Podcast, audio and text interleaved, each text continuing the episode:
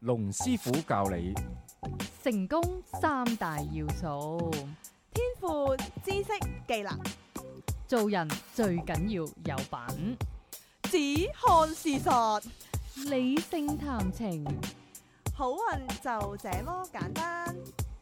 認清黑心男等價交換， ，lap L A P 技巧，一個講感情技巧、人生方向嘅節目《情到濃時》。歡迎大家嚟到《情到濃時》，我係龍震天。 Hello，我係 Alpha。 Hello，我係 Jo。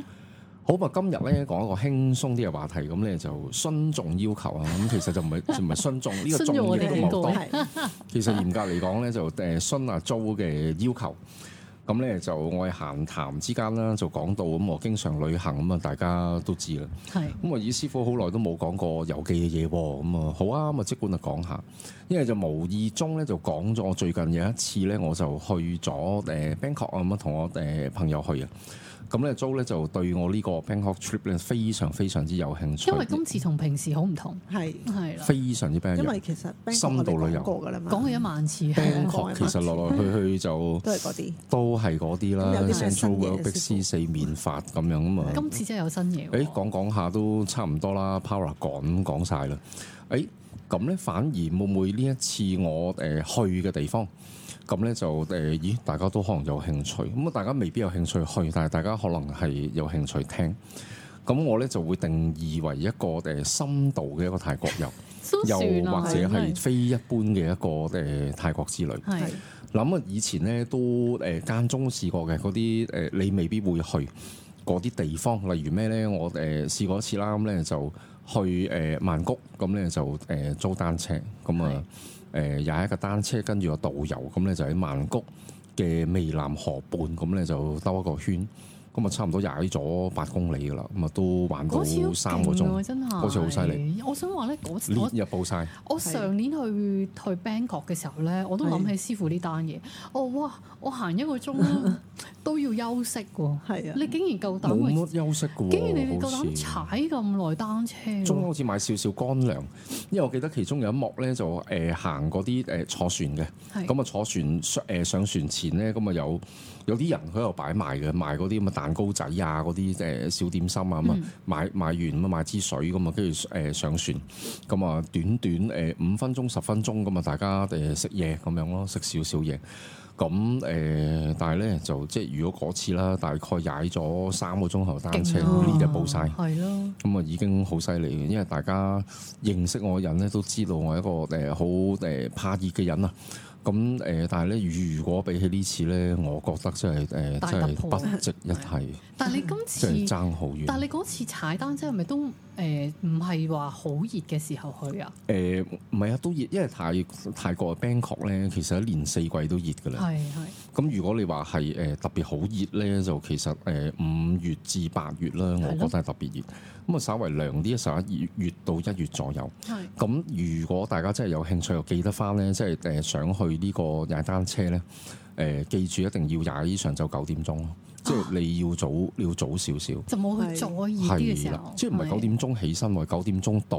哦咁佢嗰個 trip 咧，大概我諗到十一點零十二點鐘完咧， ？O K，就啱啱你係就咯報晒嘅時候咧，你就誒會翻到去。係咁係咪有分別咧？我感覺係有分別係嘅，即係你誒九點嗰陣時咧，我覺得誒、呃、還可以接受嘅，其嗯實。咁但係你去到十二點真係頂唔順㗎啦，即係你日你日步晒喺個街咁樣步晒幾個鐘，同埋咧最好都預翻啲時間咧，即係踩完單車咧，其實最好就應該就翻酒店沖個涼，孤單翻先，甚至乎你個午睡，誒、呃我覺得就 very good 啦，瞓翻個零睡鐘跟。住去個 SPA 咁樣啊我覺得食我咁先啱飯就先 perfect 啊講咧，我就好開心㗎。佢佢會去唔係佢喺 Bangkok 會午睡嘅，真係係啊，即係近年旅行咧。都興五五歲，都興五歲喎，幾次都係咧，同啲同啲朋友咧去台灣、上海啦，咁啊誒過去都係咁，因為你哋玩嘅嘢啊嘛。係啊有啲有啲五歲嘅環節唔係嘅因，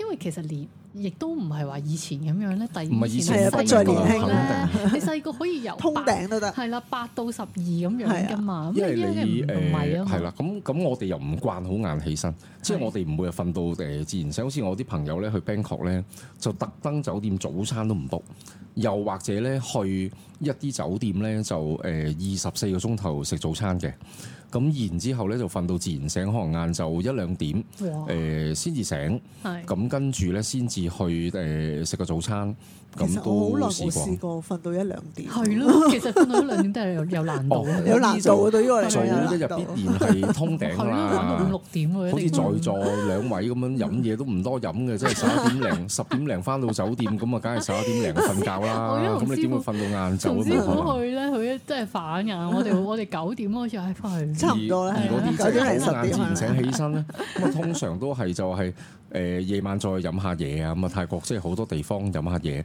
係咁啊，我哋冇可能入夜嗰去到條筋三四點先翻嚟瞓 覺，咁啊瞓到真係可能十二點零咁啊誒嗰啲起我身哋太咁樣。啊健康啦，係我哋太太健康我哋太着重我哋嘅身體。係，所 OK？以其實聽你講就等於即係咩啊？誒睇咗等於去咗，係啊，係啊我就係啦，聽咗等於去咗。定義呢一個系列咧為睇咗當去咗系列，或者係聽咗當去咗系列。係因為點解咧？我講呢啲地方咧，大家都即係未必會去。咁咧就聽就完算都你應該好想唔去，你亦都你呢個唔係會亦我。都未必好想去呢。個如果如果有如果我識嘅，我都會去喎。呢個可能誒，呃即我冇乜係興你趣有朋友 漏到，我啊呢個覺得誒誒編排晒成個行程。即係當然，我而家我我就知道點樣去啦。咁啊，但係就最好有人誒編排啊，或者係去過誒知道咯。係咁我心目中仍然嗱，我我先作少少預告啦，即係呢次去 Bangkok 我將會講咩咧？咁啊，其實就係講去一個誒好有誒歷史意義嘅一個誒古蹟。嗯咁咧就係桂河橋，咁咧就哇係咪叫 River Kwai 啊？係啊英英文。呢個快啊，咁我唔知大家有冇睇過呢套戲，咁我自己嗯咧我就有睇過呢套戲，好睇咁咧非常之好睇，我就係好中意睇，因為佢交代咧當其時第二次世界大戰嘅時候咧，咁咧就誒日軍點樣俘虜咗英軍，然之後就喺曼谷就有一個誒宏圖嘅大計。係咁咧就係點樣去起一條呢條桂河橋，就直通去緬甸。咁呢個過程咧，起橋嘅過程其實係非常非常之殘酷，同埋係係啊非常之艱巨，呢個呢呢咁啊套戲死咗唔少人啊好睇嗰咯陣係時啊。呢套戲同埋呢段歷史都好睇嘅，其實咁啊，大家誒係咪好難揾咧？我覺得又唔難揾嘅喎。如果大家有 Netflix 咧，就有不得睇妨誒、呃聽完呢個節目之後，咁啊打桂河橋，咁你啊立刻你可以睇到噶啦，立刻可以欣賞到呢套同戲。埋個導演係好勁㗎，大大導演嚟㗎，個導演好勁，係啊，大哦咁我就衛唔連知。咯，係咯，但係咩大衛連咯，啊？大衛連啊，係啊，大衛連我記得。好勁啊！佢應該大衛連我記係得數一數二嘅大導咁演啊，同埋呢套戲真係幾十年前嘅戲嚟嘅係咯啊喎，即係唔係唔係最近嘅新戲嚟嘅五喎。六十年代五呢六套十年代戲，但係其實依家睇都唔 OK，冇唔過過時咯，係啊我覺得係啊 OK。即係就算你而家拍，都係拍翻呢一啲咁樣嘅味道。因係啊為點解咧？因為你拍翻第二次世界大戰嘛，所以就係好似你睇古裝片咁，你幾十年前係啊睇古裝同而家睇古裝，我佢想一樣係拍翻古我想問裝㗎係咪啦。好血腥嘅呢套戲？我一路都唔敢睇，好我聽你哋講咗好多次，血腥但我未睇。我覺得我又唔，覺得佢唔係 focus 喺血腥，係啊，佢 focus 係誒起呢一條橋點樣艱巨。嗯，即係佢入邊咧冇乜話去打啲人啊，點樣去誒誒暴虐嗰啲人咧，佢就冇。哦咁又好啲，係我啊好，驚睇呢啲嗰啲咁打嗰啲誒，戲。同埋好咦好磅礴嘅呢啲。如果講到呢係啊，度咧，好似有有少少誒，我我又記得翻有另外有一套戲叫《Railway Man》。咁《哦 Railway Man》咧就同誒《River Kwai》當然係兩套戲啦，係但係我記得好似係講緊同一件事。嗱，呢個《Railway Man》咧，佢誒講乜嘢咧？咁其實咧就係講呢一個人咧，佢就係呃誒英誒英軍啦，當其時。嗯呃咁俾人俘虜咗啦，咁啊拉尾咧就誒誒日本就戰敗咗，投降，天皇投降，咁佢咧就翻返去英國。咁但係隔咗幾十年之後咧，佢仍然咧喺個心理上都有一個好大嘅陰影。創傷後遺有個症，創傷後遺症。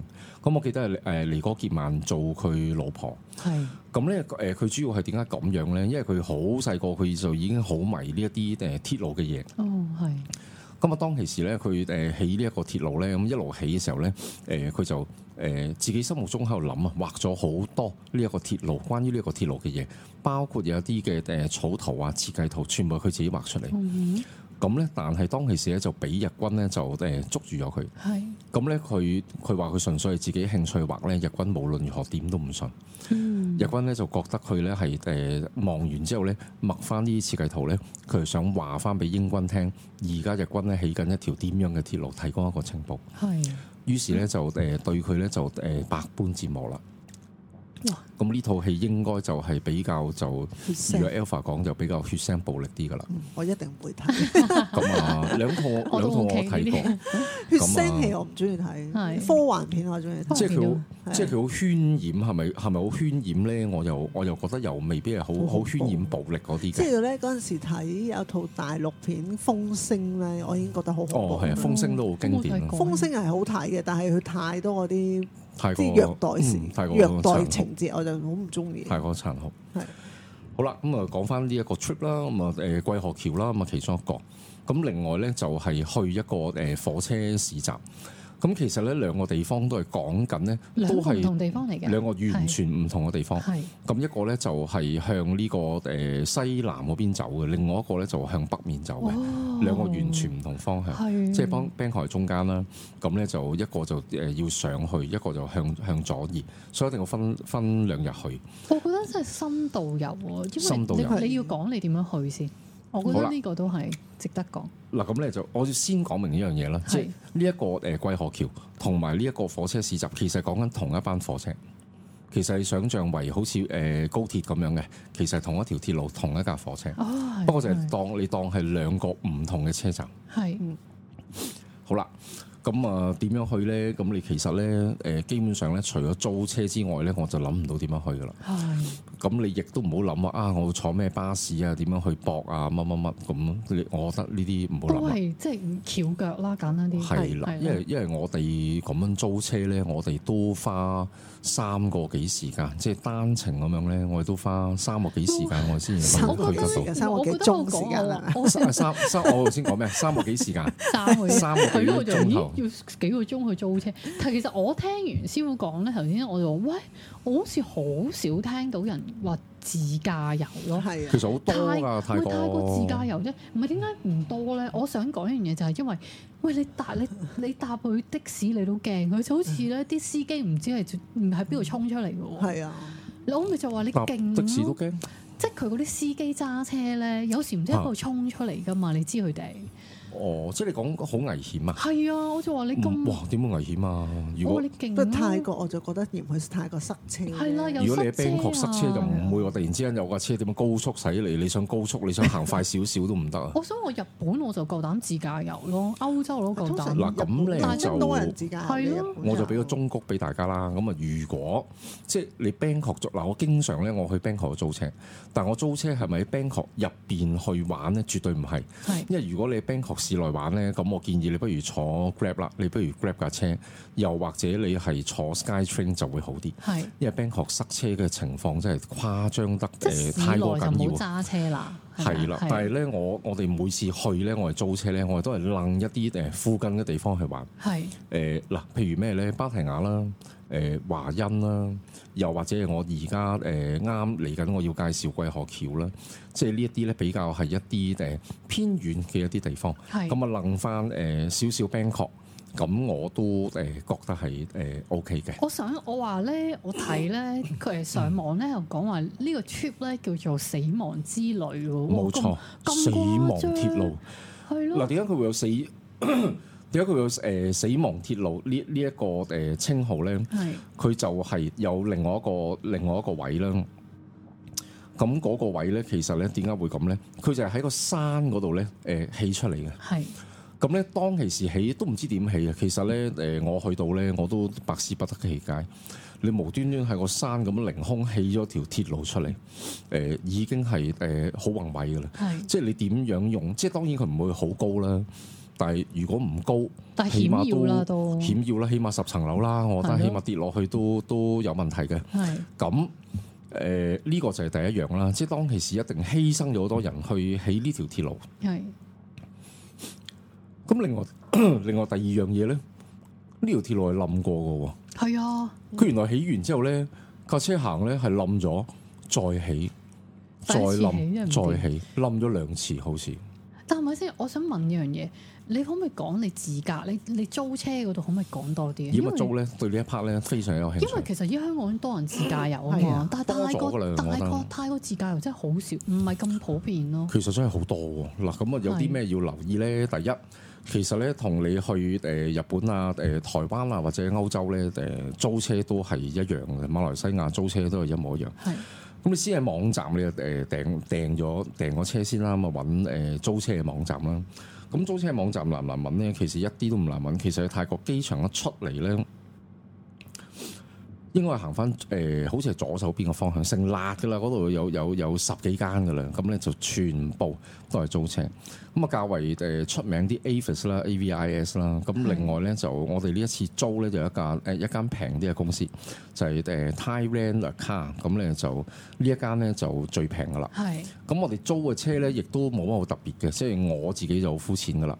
誒、嗰、個冷氣舊，佢唔會壞車，車唔會話舊到即係誒行唔喐嘅。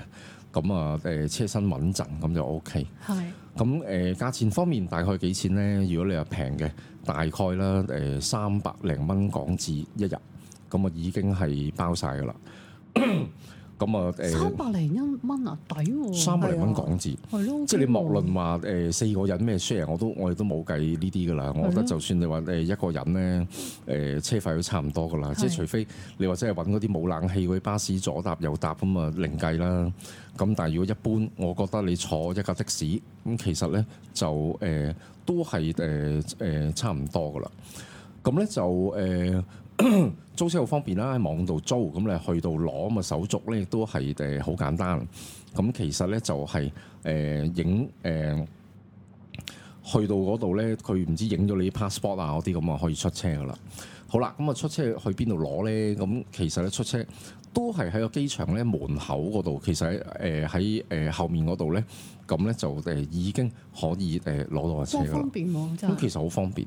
係咁啊，通常個 plan 咧都係你喺機場啦、落機啦、落地啦，咁就租車咁啊，跟住喺機場啊揸走，咁啊誒直接去酒店。係咁咧就誒稍為如果租車稍為要留意下咧，其實最好就揾一啲酒店，咁咧就係、誒、可以有一啲嘅誒免費嘅誒停車位俾你。哦，即係之前問定啦呢啲嘢，一定要係問啦定，嗱，因為點解咧？就 Bangkok 冇香港咁方便嘅，即係你亦都唔好諗住話誒啊，所有酒店都一定有停車位。其實唔係嘅，其實咧，因為誒 Bangkok 真係好少人咁樣去誒租車去酒店過夜，即係如係果咯單就喺 Bangkok。係咁所以咧就話有車位提供，尤其免費車位 提供嘅酒店咧就唔多。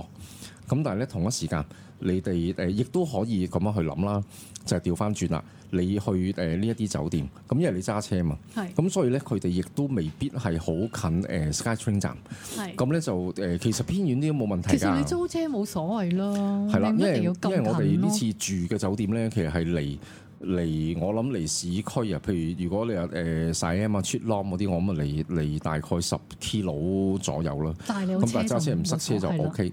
咁同埋咧呢次咧，我哋去由於我哋去誒桂河橋啦，同埋火車市集啦，係完全唔近市區，所以我哋咁樣咧 仲方便我哋散水。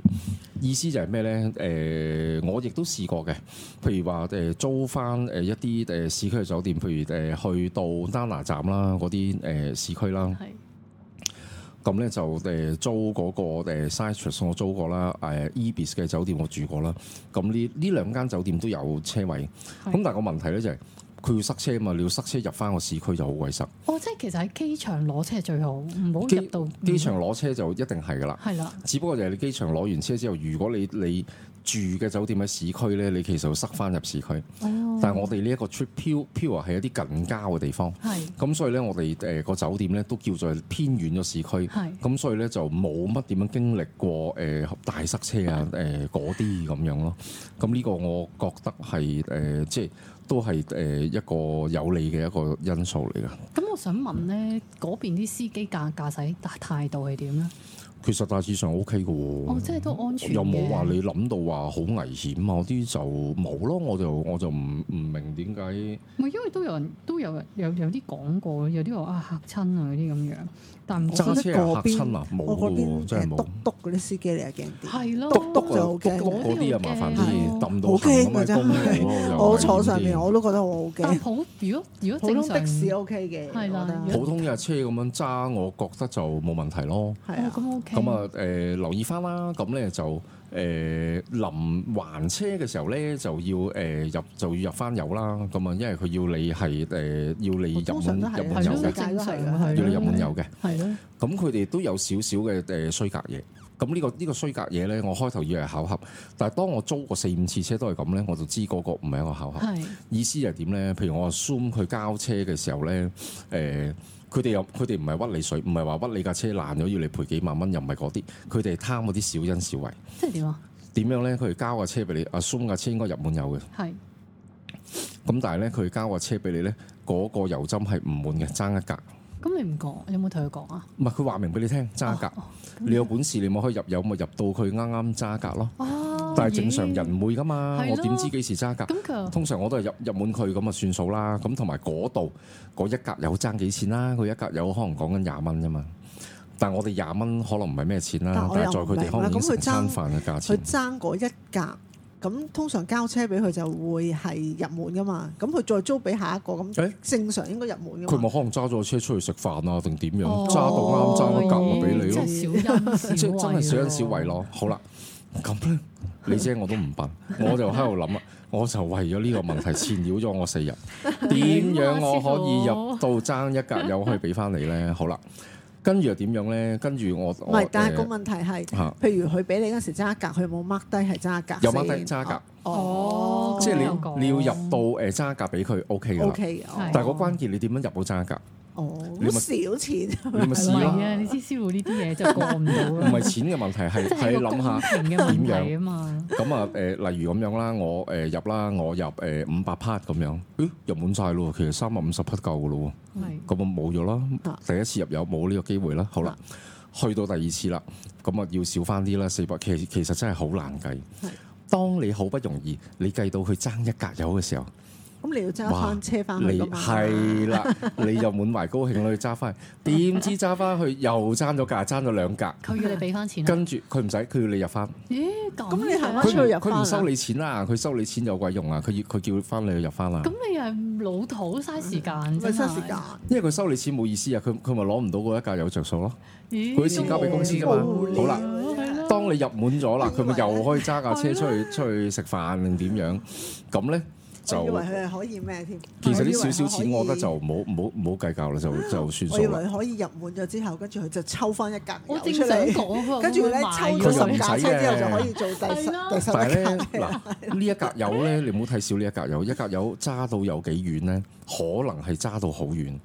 咁如果有揸車嘅誒朋友咧，都會知道咧，嗰個油缸係漏斗型啊嘛。其實開頭好闊嗯係咁所以嗰個油針咧，你要佢由枯跌到第一格咧，即係開頭嗰一半咧，要佢跌咧，其實好難係嘅。你要行好遠，好啦，嗯到過咗一半之後咧，就跌得好快啦，冚冚聲就會跌落去。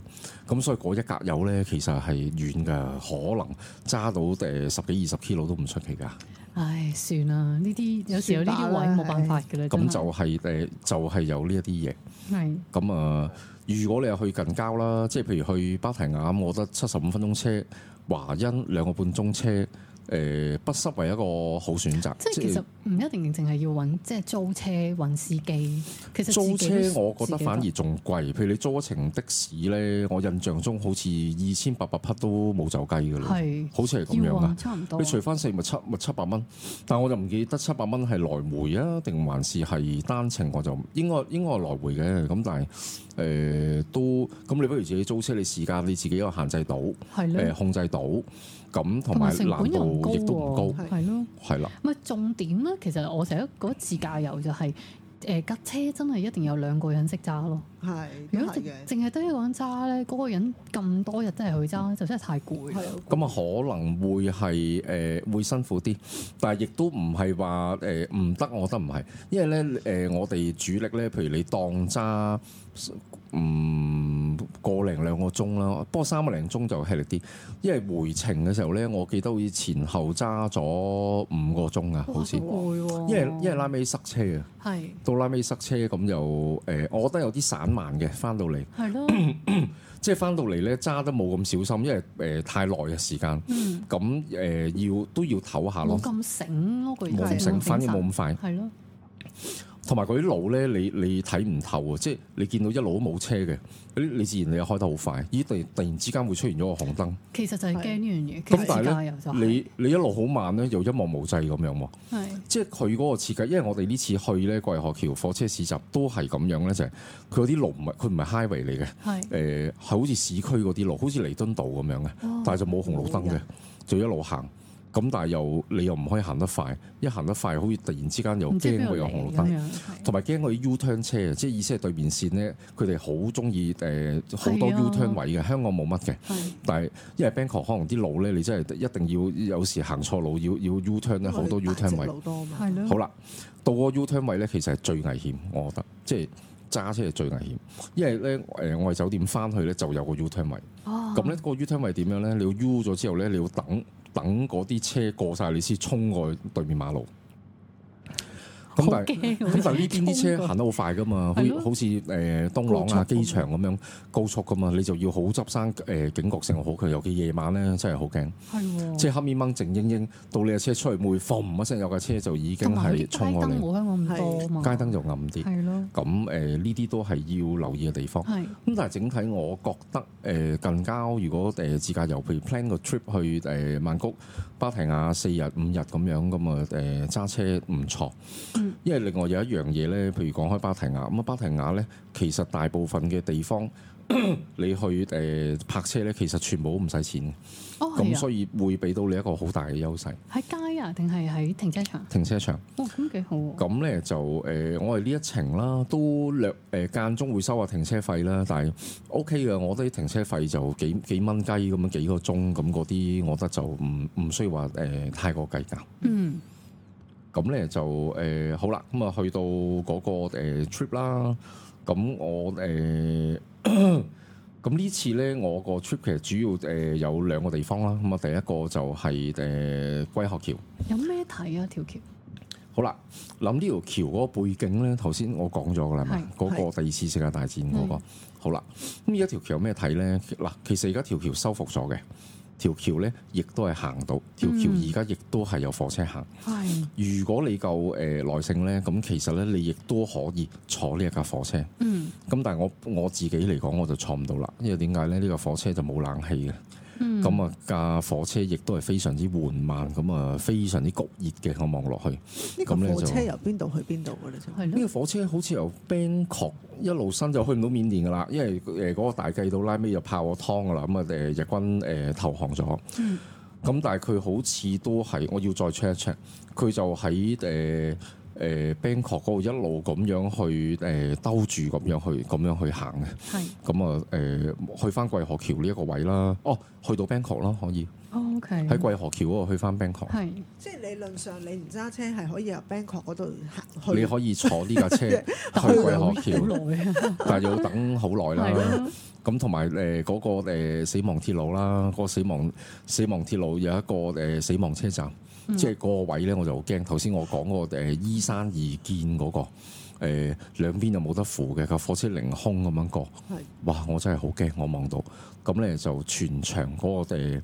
死亡車站誒嗰個凌空嗰橛咧，大概四百米左右。哇，咁啊真係幾高喎，咁咧就誒誒嗰次啦，我係去啦。咁呢呢個呢個呢個呢個死亡車站去到兩邊啦，相距四百米啦。咁咧其實咧 開頭咧，我哋已經到咗㗎啦，已經到咗另外一邊噶啦。咁咧我睇個地圖已經到咗㗎咯，明唔明？咁但係咧就誒、呃我朋友咧就堅持就唔好喺嗰度泊車行過去，係因為我話喂，我話你揸車揸十一公里喎，即係呢度四百米，佢喺呢度去翻呢度要揸車揸十一公里。係我話你呢度行過去咪得咯？佢話唔得噶，你唔啱行嘅。我話唔啱行都行到啩，照計。哇！拉尾原來我朋友真係講得啱，真係唔啱我 行。因為點解點？解？你喺個山崖嗰度冇扶手，乜都冇，你行住條火車軌行四百米行過去咧，唔係正教冇中間有側邊有欄㗎嘛，係咪㗎啊冇欄嘅，乜都乜都冇㗎，架喂，火車凌咁空，勇啊，係喎咁所以咪冇行咯。係咁我朋友咪揸咗但十有一冇公里人車行啊去翻另外一邊。誒嗰日就好少人嘅，係，OK，其實呢啲深度遊咧，即係唔會有唔會有太多人。係誒、係呃反而咧，我係去到第一站嗰、個誒桂河橋嗰、個誒、車站嗰度就就多人啦，因為點解咧？嗰度第一有扶手啦，企理啲啦，咁咧就直頭有嗰、個、呃誒海灘咧，之前有個軍車擺翻晒喺度，誒、有晒好似英國、日本啊、誒、泰國嗰啲國旗咧攤晒喺度，哇幾好，咁係一個好重要嘅一個誒、旅旅遊重點。佢咪變成有個博物館啊咁，佢又唔係博物館，因為佢冇冷氣，唔係室內，佢係一個開揚嘅地方。係 咁但係亦都特別咧，就係誒嗰條鐵路咧係任人行嘅，你係平日可以行。咁一日好似有誒、呃大概幾班車咁樣。咁咧，如果嗰、個誒、車佢嚟到嘅時候咧，咁佢就有啲凹位咧，你就可以企喺個凹位就俾架車過，咁你又可以影下相咁樣。咁、嗯其實主要就係睇嗰架誒火車過嚟咁樣咯。係咁誒呢一啲，我覺得你話特登去咧，即係我覺得去一次 O、k 即係在我自己嚟講唔。會再去我好中意呢套戲，誒、我要去嗰個現場，係因為我去到其實就係拍攝現場嚟㗎啦，就係、拍桂河橋，亦都係真正即係誒當年佢實地取景啊嘛係咪啊其？實實地取呢景啲咪即係等於嗰啲韓劇咧拍完之後嗰個景咧唔拆，咁啲人就去旅遊係啊係咁樣啊一係樣啊咁啫呢嘛個都亦都好係歷多史人都地方，因為係啦呢套戲而去呢、個誒、桂河橋咯。係但係如果去咧，第一 你要有幾個預算啦，第一你要租車啦，第二你要預一日時間誒喺嗰度，即係你唔會去到打個卡走噶嘛，我覺得就太無聊啦。如果你來回夾埋成八個鐘頭車去影張相，十分鐘走，你要必然都望下啲誒火車嚟下誒逛下。周周邊景點啊，係啦，嗯即係你好多嘢買咧都冇噶啦，嗰啲市集嗰啲嘢你你唔會買噶啦，咁啊、勉強啦，下面就有一間誒、呃、類似誒、呃珍寶海鮮房咁樣嘅餐 廳，咁就係佢凌空喺出邊，即係喺海上面起一啲誒用木搭成嘅。一個餐廳咁啊，懶有泰式風味咁樣，係咁但係我覺得嗰度啲嘢食就唔得嘅，即係你純粹係食個風味。係咁開頭仲 sell 我哋食 buffet 喎唔知百幾蚊個人，咁啊好彩我哋冇食，咁啊散嗌嗌咗幾樣嘢，咁啊完全啲嘢係唔得嘅。係 even 簡單如一個椰青都係酸嘅，嚇。不過都算啦，即係誒、呃叫做係體會下啲風，同埋嗰個冇嘢食啊，即係都焗住即係喺得嗰度食嗰咁樣間。啫，係係啦，咁同埋有一樣嘢就全程就冇冷氣咯，即係呢個其實係最最難咯。你要由朝到晚冇冷氣，即係唯一有冷氣咧就係你架車，即係你要涼冷氣，你就要上翻架車。係咁咧就去到就都其實嗰個幾熱嘅都，嗯咁、就誒、呃但我覺得誒、呃叫做一個大自然啦，大自然嘅景色啦，欣賞一個誒、呃、風景名勝咁樣啦。咁你企喺個橋嗰度，咁又緩緩有啲風吹嚟啦，咁啊望落去嗰、個誒誒誒 River Quay 啦，嗰個誒誒係咪係咪叫 River？Kwai？係 River 個 Coin 誒桂桂河嗰度啦，咁誒會望到有啲誒有有啲有啲特別嘅感覺咯，會令令自己，嗯係即係都值得去，我覺得值得去一次。係咯，咁誒、呃但係如果你話誒、呃定期去嘅嘢咧，我覺得就唔係咁啦，通常都因為係呢啲景點因都為係，冇乜特別啦，去一冇次乜變化。但係你第一次去誒、呃即係你都會望到，哇！即係歷史真係有咁喎，佢佢有一個有一個碑咁樣嘅，有一個石，咁啊有一個誒炸彈咁樣嘅係，咁啊有有個誒、欸你望落去誒、呃我覺得類似就係去誒、呃、長期。睇嗰、個、呃、核爆誒、呃原子原子核爆館啊，嗰、個即係誒、呃你去到你係好有感覺嘅，即係當年嗰個原子彈就係喺嗰個誒、呃、長期嗰個位落咗，佢有一個廣場啊嘛，嗯佢有個位 exactly 喺嗰個位嗰度爆。係誒咁嗰啲你去睇你就會有有個感覺。咁啊呢個桂河橋一樣，即係當年哇咁多人咁辛苦營造呢個鐵路，即係佢兩邊喎你要你要你要個橋咁搭過去對面咧，其實已經係好難嘅事。係咁仲要嗰陣時話諗住去，哇起到去緬甸咁樣就直 通嗰陣時都，即係呢個諗頭都幾大。係。咁你嗰次去咧，咁佢多唔即係嗰日都唔多人嘅咯喎，交通又 O 誒 K 軍醫喎，學橋就多人，係但係去到嗰、個、誒死亡鐵路咧，因為真係太舊，好似環海奇情咁樣係咧。咯，呢個真係有睇相已經個不得有了嗯個，火車站咧發晒毛咁樣咧，然後沿住個鐵路，哇！我朋友仲好話壯觀啊上次係沿住個鐵路一路行翻去係我哋開頭停車個地方，我哇！我點行過去啊？真 係真係係好係好困難。同埋咧就仲要係好熱嘅情況底下喺嗰度，再要誒影相你好似啊好有走難 feel 咁嘅，似走爛 feel 啊！因為係咯真係誒太熱啦。係咁啊影一張相唔夠，又要手機又要再影，咁啊就好似我港女咁 啊，咁啊，哇！我已經熱到即係頭昏腦脹噶啦，我已經。我咁幻想到師傅個啊樣，我諗咯，我都唔好蝕底啦。我同我朋友影咁鬼耐，我都我都叫翻我朋友同我影翻，大機 影，影完又個 iPhone 又再影，又我又再比對下咁樣。咁咧揸車嘅時候咧，我朋友就話：，哇！嗰啲人咧，真係誒誒唔要命啊！嗰啲後生仔咧，誒、哇！又擒高擒低又哦，擒即細係。出到去個出去鐵路又嗰度影啊相，係佢唔係講鐵路，佢係講嗰啲人咧，即係話誒成日為咗影相啊，譬如去嗰啲咩咩山峰好多啊，係啦啊係啊香港又或者哦好多啦，係咯，正常 正常叫你唔好擒出去乜，你又擒出全去部，都唔理啦，好為咗張恐怖 selfie 嗰啦係啲啊係好啊，跟住去到呢個咁樣嘅死亡鐵路車 站。佢真係第一個衝出去落跪，我話你頭先講乜嘢啊你？我話你先話人哋誒為咗張相又唔要命又咁咁咁，喂呢度唔危險，我仲唔危險？佢不單止個路軌個影，佢仲要企企出去個路軌，得個石博細細個但啫係冇扶手噶嘛，啊頭冇先扶你手講係㗎，咯，坐喺個石博，誒、你幫我影一 張。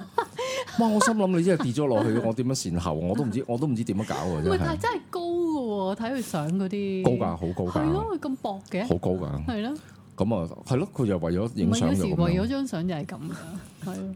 咁啊，另外嗰個火車市集咧，就我就覺得誒、呃都係咁上下嘢啦。意思就係咩咧？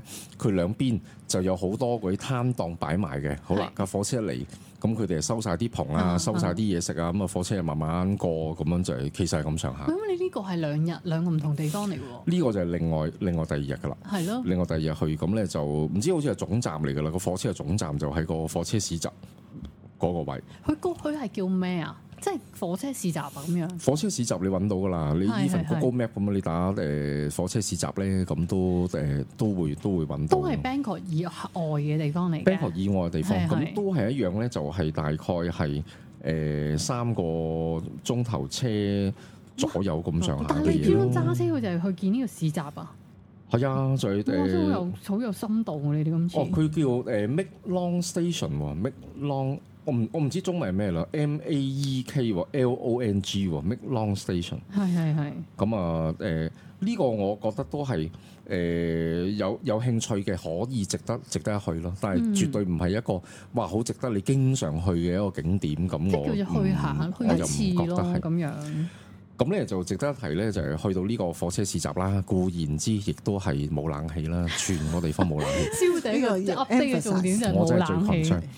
咁到拉尾咧，我就明白點解呢啲咁嘅地方咧冇冷氣，因為有一個地方咧，只要你有冷氣咧，譬如有個啡粉咁樣咧，啲人就擁晒落去噶哦啦，係啊因為因為係啊太太冇冷氣嗰啲地方。好啦，跟住去到食飯，哇！已經出現海市蜃樓啦，誒、即係晏晝咧好熱啊，係咁咧度度都冇冷氣。咁咧，我我但求有個地方食嘢，有個冷氣都揾唔到，咁啊，淨係得一啲誒比較食嗰啲粉面啊，好舊式嗰啲，又係冇冷氣。但係咪其實人哋就係貪佢呢啲咩啊？有風味啊叫，誒、到拉尾我就明白，就係、當地嗰個誒消費唔高，即係係佢哋俾唔到啊。即係可能我係覺得咧，二十蚊一碗魚蛋粉你想點啊？係但係可能佢哋當地居民太貧窮嘅時候咧，二十蚊一碗魚蛋粉係好貴㗎啦咁。我想問我寧佢願係冇冷氣，食一碗五蚊嘅魚蛋粉。佢其實唔係真係全係遊客區喎，咁即係話好多 local 都去嗰度啦其，實好多 local 人住係㗎，好多啊係 local 人住。咁到拉尾我係揾到一個地方有冷氣，嗰、個係咩地方咧？去打邊爐。係你能唔能夠想 象三十六度，一分鐘前仲熱到咁樣，然之後就去打邊爐，你真係勁咁啊好，喎！因為我哋冇得選擇啊，有冷氣地方唯一嗰度。係咁咧打邊爐咧佢又抵喎，任食就港紙五十蚊，而啲嘢非常之好食。哦我從來未試過咧，成個火鍋啲嘢我係食晒嘅，啲菜食晒，啲湯我都爭啲飲晒嘅。咁犀利。咁五十蚊任食，咁咧就冷氣好涼快啦，咁啊好快我哋 cool down 咗啦，係咁啊都 OK 啦，cool down 咗咁，跟住轉個頭咁啊喺翻隔離就攞車，咁啊跟住我哋就走啦。咁都 OK 喎，幾方便喎都。係啊，咁呢個咧，我覺得都係一個比較深度嘅誒泰國遊啦，係咁啊咯都唔同錯埋，係同啊。埋又即係叫做可以 spend 到一日，因為有時真係成日去咧都唔知去邊咁度啊就玩。去係咗，啊咁就去咗一日㗎啦。咁誒，我覺得最難得咧就係誒，即係一班朋友啦，咁啊大家有講有笑，傾下偈啊， 咁啊，我都幾 treasure 呢個環節，係即係朋友對我嚟講咧係好緊要。其實咧揾到揾到個好好好嘅好腳腳咧係，真係好重要。係啊誒，一定一定係一定係㗎啦，因為人都係要靠朋友，人嘅快樂指數有百分之五十都係嚟自自己嘅朋友。係你又夾得到嘛又。我搞得到哦係啊喎咯，我我都幾多 friend，誒、旅行都得嘅喎，即係我旅行都多 friend 喎。嗱呢樣嘢好難，係啊，因為有好多人咧，佢哋原本好 friend，但去係旅旅行行完之後咧就唔反咗面做 friend 啦，係係啊。就知道對方咁。咁我誒、呃我 flexibility 我其我其實好高我想嘅，講我就咧冇乜所謂。當即係因為咧，其實成日都聽阿識識燒咁耐啦，成日聽佢講去 Bangkok 啲嘢啦，嗯咁、其實都都聽慣聽熟。但係自從咧佢同佢呢一個朋友嗯咧，成日都去咧，我成日聽佢係翻嚟講咧，都係得白好多笑料啦，係啊有時哦，係啊，係少啊同埋咗好多。同埋真係好多嘢發生嘅喎，可以。即上次咪有鬼嗰單嘢，有鬼嗰單，係啊係啊係係啊，啊又係呢又一係單。咯你，係你啊。 諗下，平時你住開嗰啲酒店都係真係要有升級嗰㗎單到嘛。而家都孭唔到，我都有再重提舊事，又問翻我啲朋友都係冇賣係嘅，喎，完即全唔係知冇咩事一個。喎好確切嘅原因誒、呃去了解誒、呃、當日嗰件事，係咯，係啊，哦咁了解唔到。咁我咪話喂呢啲嘢咧，你諗下你住好貴嗰啲酒店啊，或者叫有星級嗰啲咧，你冇呢就嘢係係啊㗎有嘛呢冇。啲情況發生，即係你你跟啲唔同嘅朋友去咧，就會有啲咁樣嘅經歷係經驗咁樣咯。咁都幾好笑呢，可以大家去聽下。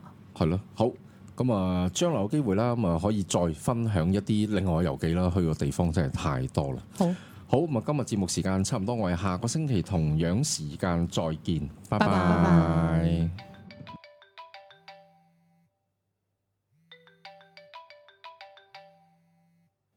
喂喂，點啊？ 係啊，個節目做完噶啦。哦，你想揾龍師傅睇一生運程啊？揾佢好簡單啫。請你記低以下所需號碼：八二零四零一零二，又或者 email 去 info at masters dot com dot hk。留意個 masters 係有 s 㗎。咦，女神，咁如果大家想揾你，咁又點啊？如果想揾我睇塔羅嘅話，你可以打八一零零二二二九，又或者 email 去 wang z dot tarot at yahoo dot com dot hk。wang z 係 w a n g j i dot t a r o t at yahoo dot com dot hk。好，希望可以好快見到你啦。下一集情到濃時再見。